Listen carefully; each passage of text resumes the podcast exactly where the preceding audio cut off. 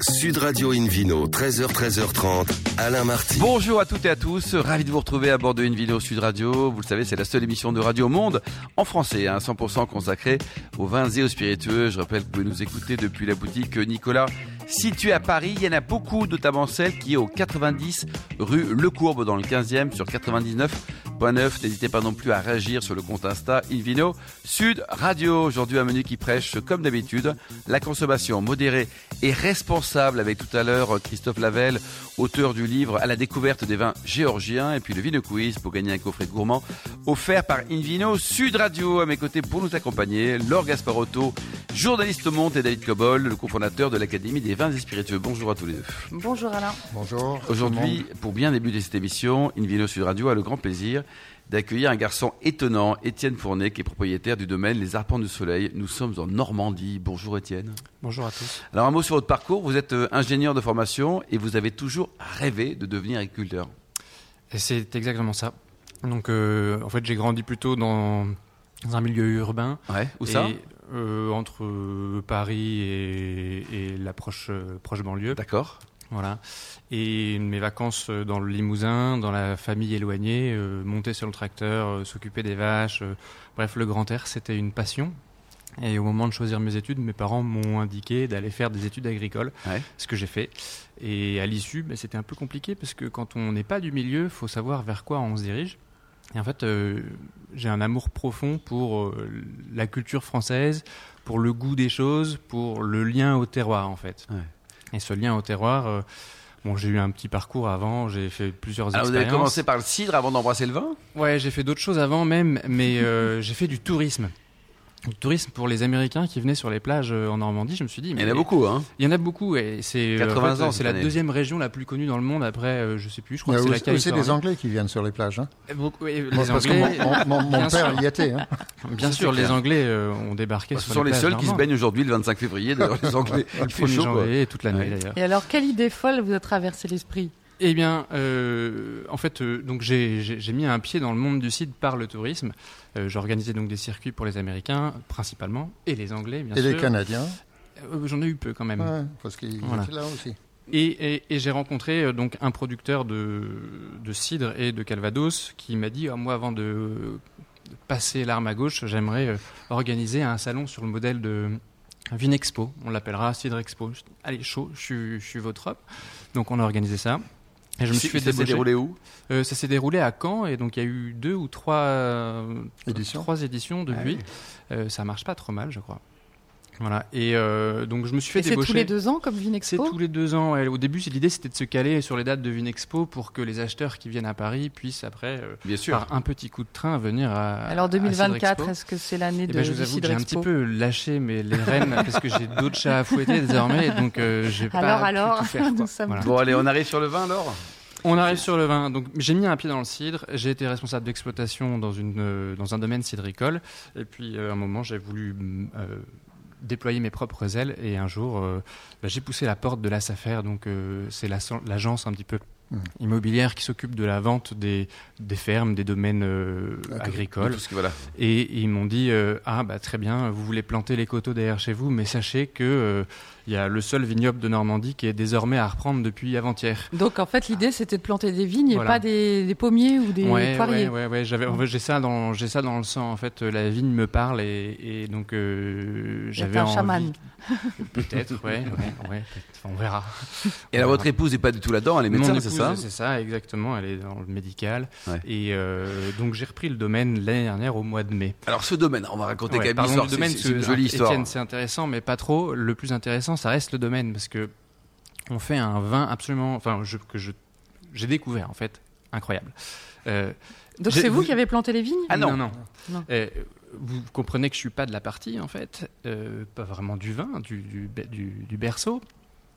Et donc, euh, en fait, ce, ce, ce vignoble, il est euh, incroyable. Euh, il a deux histoires. Il a une histoire récente qui date, qui a recommencé en 1995, et il a une histoire plus ancienne qui est avant peut-être même le 9e siècle. En fait, euh, ce vignoble, il était exploité par les moines de Saint-Pierre-sur-Dive. Saint-Pierre-sur-Dive, c'est la petite euh, localité dont on dépend. Euh, Donc on est près de Caen, on, est, dans le pays d'Auge. Ouais, on est 40 km de Deauville, non? On est voilà, Deauville et pile au nord. Deauville et pile au nord à 35-40 km. Il fait quelle superficie? Et le domaine fait 6 hectares 60 plantés. Euh, donc les moines ont planté là et ils s'y trompaient pas. Ils choisissaient les belles parcelles pour faire du vin avec le. Alors il y avait des parcelles pour faire du vin de messe et puis il y avait des parcelles pour faire du vin de rente. Et donc, il s'avère que. Le, meilleur, c'était lequel? C'était à l'époque, mon David. Hein, à l'époque. Vin de messe, bien sûr. Désormais, c'est Voilà. Et donc, euh, ce, vignoble euh, a été exploité par les moines du 9e siècle. Peut-être qu'il y en avait avant, mais euh, on n'a pas de traces. Mais en tout cas, du 9e siècle, c'est une certitude, jusqu'à la Révolution française où ils se sont fait chasser. Et donc la parcelle est tombée progressivement à l'abandon. Et donc en fait, mon prédécesseur, Gérard Sanson, à qui je dois beaucoup, est tombé sur les cartes de Cassini. Cassini, c'est le géographe de Louis XV. Il a cartographié la Normandie en 1761-1762, alors avec euh, toute une équipe, bien sûr. Gérard, qui était notaire de son État. Gérard était notaire de son État, donc euh, ça, voilà, il est tombé là-dessus. Et il s'est dit, euh, il a vu sur la carte qu'il y avait un vignoble à cet endroit-là. Et il n'y en avait nulle part ailleurs sur la carte. Alors que pourtant, on sait qu'à l'époque, en 1762, il y avait d'autres vignobles ailleurs. Et c'est comment, Étienne? C'est une croupe calcaire Il y a un petit bois? Comment c'est organisé? Et alors, exactement. Mais en fait, je il, a été voir sur place, euh, Gérard, et il s'est vu, il a vu donc un magnifique coteau calcaire. Mais qui appartenait à quelqu'un. Qui appartenait à quelqu'un. Alors de face au sud. et les morts aussi. La main dessus. Non.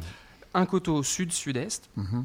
Et en fait, il a fait une petite étude, il a regardé, et le calcaire qu'il y a sur cette colline, c'est le même calcaire que vous retrouvez en côte de nuit.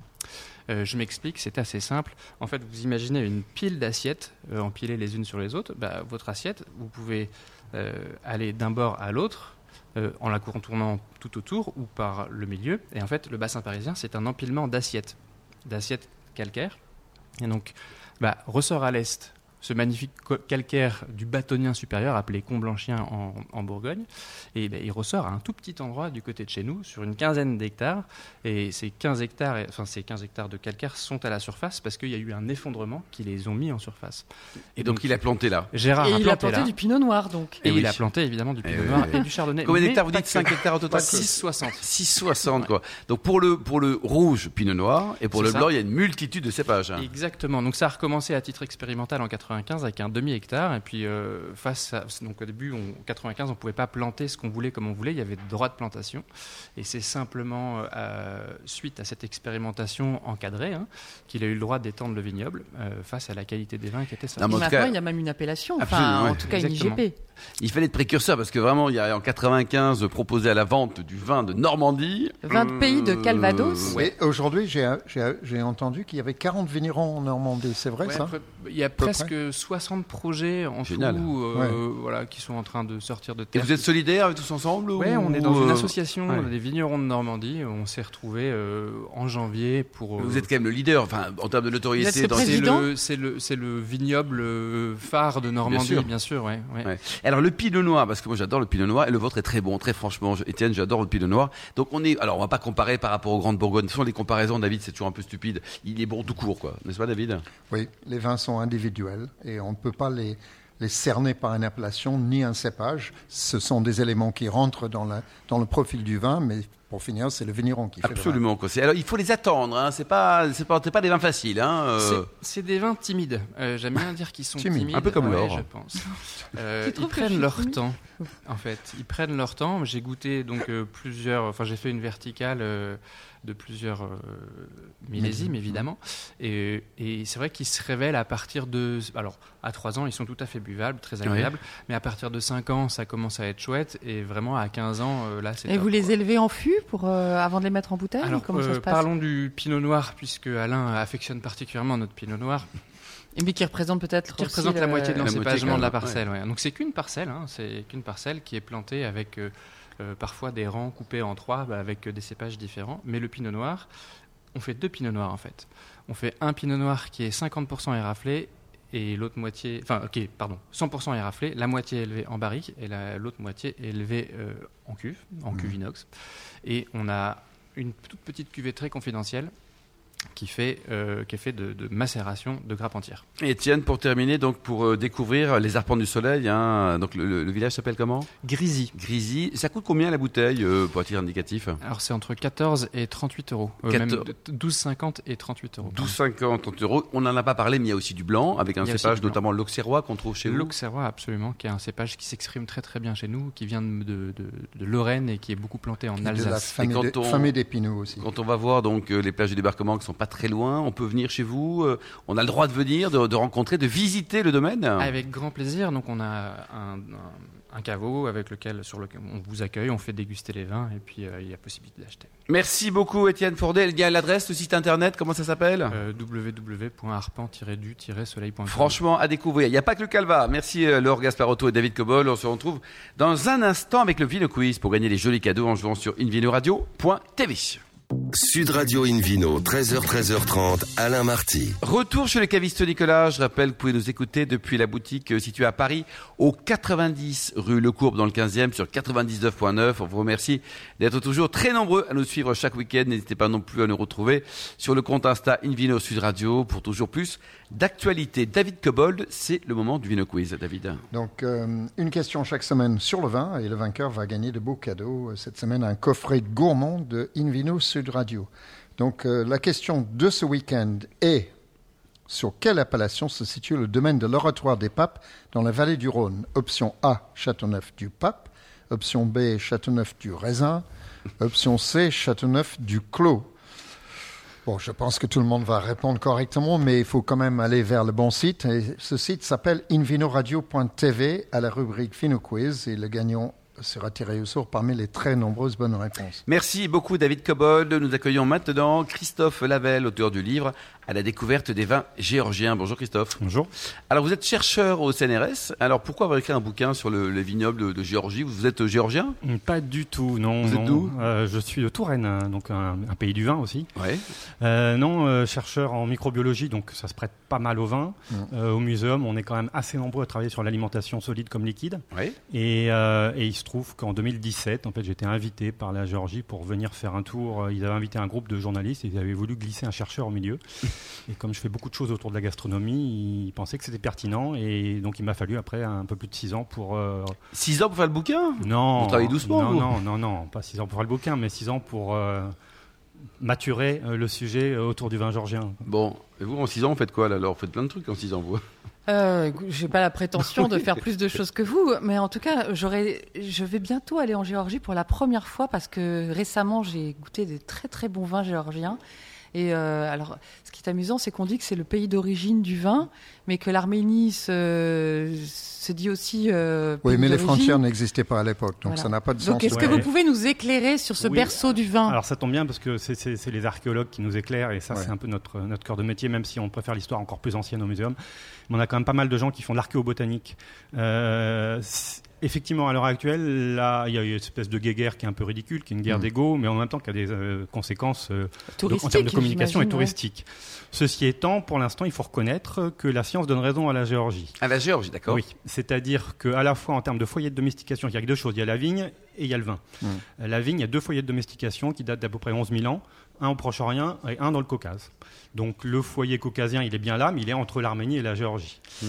Après, il faut regarder la vinification. La vinification, on la date à 8000 ans pour les traces les plus anciennes, et ça, c'est les traces retrouvées en Géorgie. Euh, mais ça ne veut pas dire qu'on ne pourra pas en trouver des plus anciennes euh, plus tard lors d'un autre chantier de fouilles en Arménie. Donc c'est voilà, ça pas, cette guéguerre n'a pas beaucoup de sens. C'est soit l'un soit l'autre. En tout cas, non, non, mais on, s'en fout parce qu'il n'y avait pas de pays à l'époque, il n'y avait pas de frontières. Déjà, et ensuite, ça s'est passé dans le Caucase. Mais on peut imaginer que c'était quand même le berceau géographique oui, dans le ça, monde. c'est sûr. Euh, et ça, c'est sûr. Et toute l'archéologie qui a trouvé des traces de vinification ou en tout cas de transformation du raisin ailleurs peuvent être plus anciennes, comme en Chine par exemple, mais c'est souvent des mélanges. C'est-à-dire que quand on retrouve des jarres et qu'on analyse la biochimie et qu'on fait des datations au carbone 14 et autres, on a souvent des fermentations de raisin avec du riz, avec du miel, ah avec des tas de choses. En Géorgie, c'est les traces les plus anciennes de vin pur.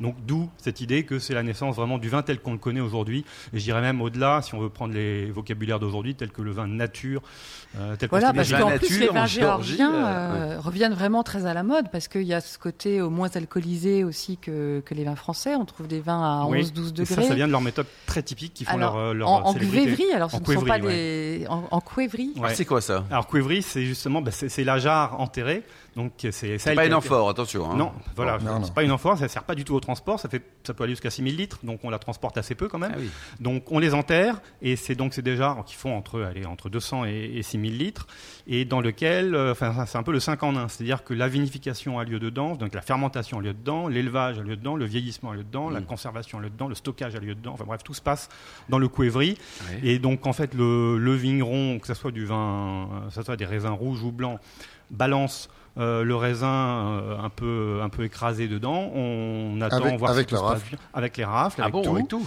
Exactement. On ferme, enfin on regarde un peu si tout se passe bien, et puis on ferme, et puis on attend, et euh, six mois plus bah, tard. C'est sympa ça. C'est pas trop fatigant. Après il y a le tamada qui vient, c'est ça. Et après il y a le tamada qui vient et on chante et tout va bien et on ouvre le cuivry et on célèbre et on boit et. David Cobol. Moi, j'ai fait trois, trois, voyages en Géorgie. C'est un pays absolument fascinant. Il faut savoir que ce style de vinification en cuivré, ça représente peut-être moins de 5% de la production actuelle ah, d'accord, donc c'est anecdotique. Mais, hein, mais c'est la même vinification qu'il y a 8000 ans, à quelque chose près. Incroyable. Et surtout, on, peut estimer qu'il y a eu 8000, euh, effectivement. Euh, Millésimes. Mais le vin est bon C'est-à-dire que là, quand euh, on balance tout dans la jarre et on le goûte, c'est pas mal ou moyen? Ça peut être un peu plus sophistiqué quand même. Que si on fait juste ça, c'est fait. C'est risqué. C'est risqué, ça fait du vin de table. on, peut faire de l'excellent comme du moins bon, ça, ça dépend mm. du talent du vigneron. mais effectivement, c'est une petite production. Alors, c'est la production des familles. C'est-à-dire que mm. ce qui est très différent euh, c'est toujours compliqué de faire des parallèles, mais en tout cas, il y a une énorme différence entre la culture française et la culture georgienne. C'est qu'en Georgie, le vin, c'est une activité domestique. Toutes les familles font du vin. Ou ont un oncle, ou un cousin, ou un voisin qui, de mm. toute façon, a des cuivreries, et de toute façon, on fait du vin. Donc c'est pour ça qu'il faut 6 ans pour se familiariser avec ce pays. Ah, pour visiter, euh, il y a 4 millions de Georgiens pour visiter les 4 millions de. Et sans compter qu'il y a, euh, enfin c'est le pays où il y a le plus de cépages encore euh, cultivés, non? Alors, alors c'est toujours pareil. C'est un peu, mm. ils ont un conservatoire avec à peu près 500 cépages autochtones, ce qui est quand même pas mal. Énorme. Mais un peu comme chez nous, ils en cultivent vraiment une vingtaine. 50, ouais, ouais, 40, une vingtaine. David. Alors moi, je, lors d'un de mes voyages, je me souviens très bien, c'était la journée des femmes, et c'est très intéressant parce que l'autre aspect de la Géorgie, c'est l'aspect culturel euh, la chrétienté était introduite en Géorgie par une, femme, Sainte Nina, mm. euh, dont la croix est faite de sarment de vigne. Ah et du coup, la, oui, la culture du vin est complètement intégrée dans l'histoire et la civilisation de ce pays. Et chaque fois qu'on ouvre un coivrier, en tout cas si on est quelqu'un un peu connu dans la région ou un domaine, c'est le peuple qui vient bénir l'ouverture du coivrier. Et c'est un moment extraordinaire. effectivement, s'ensuit un supra, c'était un repas cérémonial où le tamada porte les toasts. Et on ne peut pas boire tant que le, le tamada n'a pas ah bah non, jamais, jamais, jamais, David. Il y a, il y a, il y a et on est obligé de finir son verre. Et il faut finir son verre. Donc, qui... Avec modération, pas de blague. Oui, hein, alors on va, pas, on va pas parler de la quantité pendant cette émission. Non. non. Et alors, vous êtes tombé amoureux des Géorgiens et Géorgiennes Voilà, exactement. Ah, c'est un pays magnifique. C'est un pays magnifique. Oui, qui, pour euh, la nature, il faut le découvrir. Et puis en même temps, on y chante, on y boit bien, on y mange bien. On joue bien en rugby aussi. Donc vous avez écrit un livre sur le sujet, mais je crois que vous faites des conférences. Où est-ce qu'on peut aller vous écouter euh, bientôt? Euh, Bientôt, je ne saurais pas dire. Là, Actuellement, c'est sur Indino Sud Radio. parlons, du, parlons, du, livre quand même. Absolument. Donc ce livre, alors, il est, il est, il est chez qui d'ailleurs? Alors, il est édité chez. C'est quoi l'éditeur? C'est édition Apogée, donc Apogée. collection bien, ah, Ça s'appelle à, la découverte, à la découverte des vins géorgiens, un regard culturel et scientifique. Donc on a affaire à un scientifique qui est aussi passionné par la culture, donc c'est très bien. Et euh, euh, est-ce que vous avez des recommandations de domaines en Géorgie? Est-ce que vous voulez rentrer sur ce terrain ou pas? Alors non, je ne veux pas rentrer sur ce terrain je parce que justement, bon, des, euh, des, domaines, il y en a à peu près 2000 officialisés. Bah, justement, rappelez-nous les 2000 noms. voilà. et, et, ce qui est intéressant, en fait, ma seule recommandation, c'est de balayer toute l'échelle. C'est-à-dire qu'en Géorgie, il y a trois typographies de domaines. Il y a les domaines familiaux qui font, on va dire, entre 1000 et 10 000 bouteilles à tout casser les, qui commencent à être un peu artisanaux, euh, commerciaux, qui font entre 20 000 et allez, 100 000 bouteilles, et puis les mastodontes qui vont faire 200 000 jusqu'à 10 millions de bouteilles. Ah, quand même, oui. ça monte jusqu'à 10-15 millions. Combien ça vaut une bonne bouteille de vin? Alors, ma question est un peu stupide, mais la gamme de prix, ça va de combien à combien sur une bouteille de rouge, par exemple? En France, on les a entre 15 et 30 euros, c'est la moyenne. Sachant que raisonnable, si hein. on achète ça en Géorgie, c'est presque 10 fois moins. 10 fois moins? Ouais, Chez Nicolas, il y en a un à une 12, 12 euros, je crois, 12, Ouais, entre qui- 12 et c'est 15 vrai. euros. Je veux Ouais. pas, bon, euh, donc 12 euros en France, c'est quand même pas les, c'est pas la meilleure manière de découvrir Ouais. les vins georgiens. On risque d'être déçu. Euh, Alors, parce qu'avec les frais d'import, etc. C'est- hein, voilà.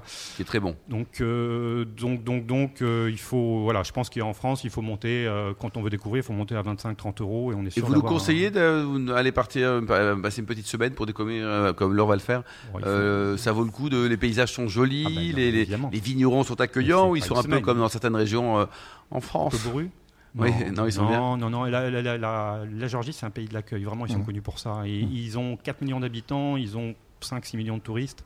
Euh, et c'est pas pour rien, parce qu'effectivement, encore une fois, c'est pas une légende. L'accueil géorgien n'est pas une légende. Même si, avec l'augmentation du tourisme, c'est vrai que certains domaines se sont mis un peu sur le côté commercial Oui. et les familles ont commencé à installer des guest houses, etc. Et donc, on peut effectivement parfois tomber dans des endroits où on se dit que ça devient un peu commercial. Mais statistiquement, la majorité de l'accueil est, est vraiment euh, très chaleureux. David, vous nous rappelez le, le titre, également l'éditeur et le prix, pourquoi pas, de ce Alors, livre, euh, éditeur Christophe, apogée, hein? Christophe Laval, la, la découverte des vins georgiens. Merci beaucoup, merci Christophe Lavelle. Laure Gasparotto, merci également à Étienne Fournet, la star de la Normandie côté vin, David Cobold, ainsi que les millions d'amateurs de vin qui nous écoutent chaque week-end. Un clin d'œil à Emma qui a super bien préparé cette émission. Fin de ce numéro d'Invino Sud Radio. Pour en savoir plus, on, on se retrouve sur sudradio.fr, invinoradio.tv, les comptes Facebook, le compte Insta, Invino Sud Radio. On va se retrouver, ça sera une semaine, un samedi prochain, à 13h précise pour une nouvelle émission qui sera toujours délocalisée chez le caviste Nicolas. D'ici là, excellente suite de dimanche, restez fidèles à Sud Radio, encouragez tous les vignerons français, mais également géorgiens, ukrainiens et arméniens. Et surtout, n'oubliez jamais, respectez la plus grande des modérations.